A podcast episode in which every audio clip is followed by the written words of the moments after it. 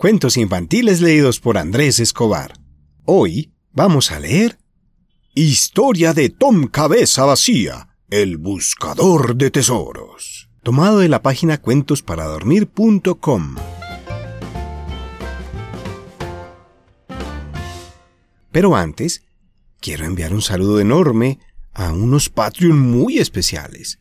Ellos son Rodrigo Gael, de 9 años, y Daniel Alexander, de 5 años. Ellos son de apellido García Calderón, de México. Les envía un saludo enorme su tía Patty. Este cuento es para ustedes. No quisiera saber cómo Tom Cabeza Vacía llegó a ser pirata.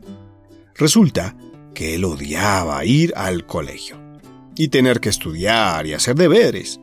Así que cuando el famoso capitán pirata Barba Pega pasó por su ciudad buscando jóvenes marineros aspirantes a ser piratas, Tom se apuntó él primero. Y es que en el barco de Barba Pega había que dedicar todo el tiempo a buscar tesoros. Y si encontraban a alguien estudiando o leyendo, se le encerraba en el cuarto de las ratas para ser devorado por ellas. Así fue como Tom inició su vida de pirata busca tesoros. Pero era una vida muy difícil. Trabajaban duro limpiando y cuidando el barco. Y además, los mapas que encontraban llevaban siempre a pequeños tesoros.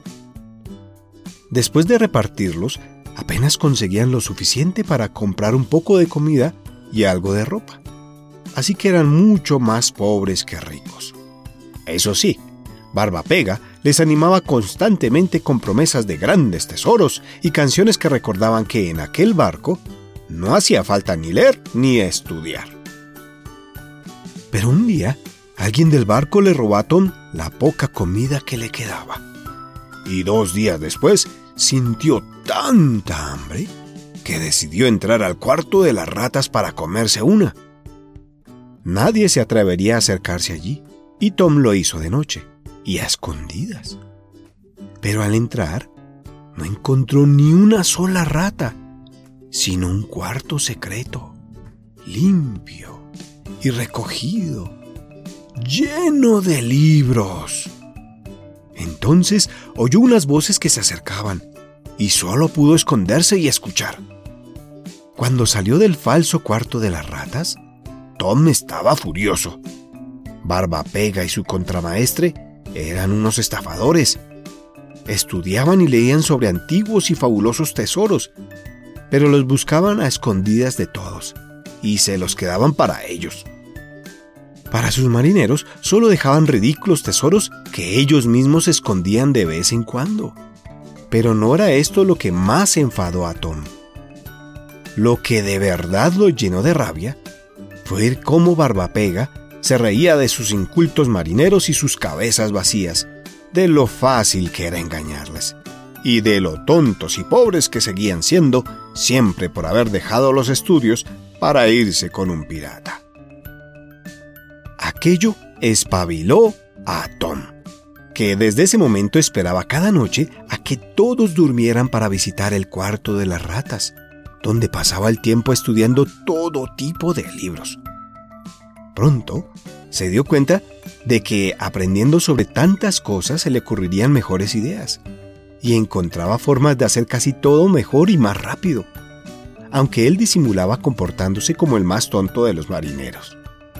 Y cuando al cabo de algunos años comprobó que ya era capaz de averiguar dónde se escondían los tesoros, incluso antes que Barba Pega, decidió abandonar el barco pirata. Justo una semana después, ocurrió lo inimaginable. Por primera vez, alguien se adelantó a Barbapega y cuando éste llegó al tesoro, ya no estaba. En su lugar solo encontraba una calavera hueca de sonrisa burlona colocada sobre una montaña de libros. Aquel se convirtió en el escudo de Tom Cabeza Vacía, que, con lo que ganó con su primer tesoro, compró su propio barco y buscó su propia tripulación. Pero al contrario de lo que hacía Barba Pega, él solo admitía gente estudiosa. Y en lugar de engañarles, les animaba a buscar los tesoros con él y compartía con ellos la mayor parte de lo que conseguían. El resultado fue que entre tanta gente sabia encontraban los tesoros mucho antes. Y el malvado Barbapega solo llegaba a tiempo de encontrar cabezas vacías y burlonas cada vez que intentaba descubrir un nuevo tesoro. Ni sus más pegadizas canciones, ni sus más exageradas promesas pudieron impedir que todos los marineros le abandonaran para retomar sus estudios y tratar de conseguir una plaza de pirata sabio en el famoso barco de Tom Cabeza Vacía, a propósito ya no estaba tan vacía. Y colorín colorado, este cuento se ha acabado.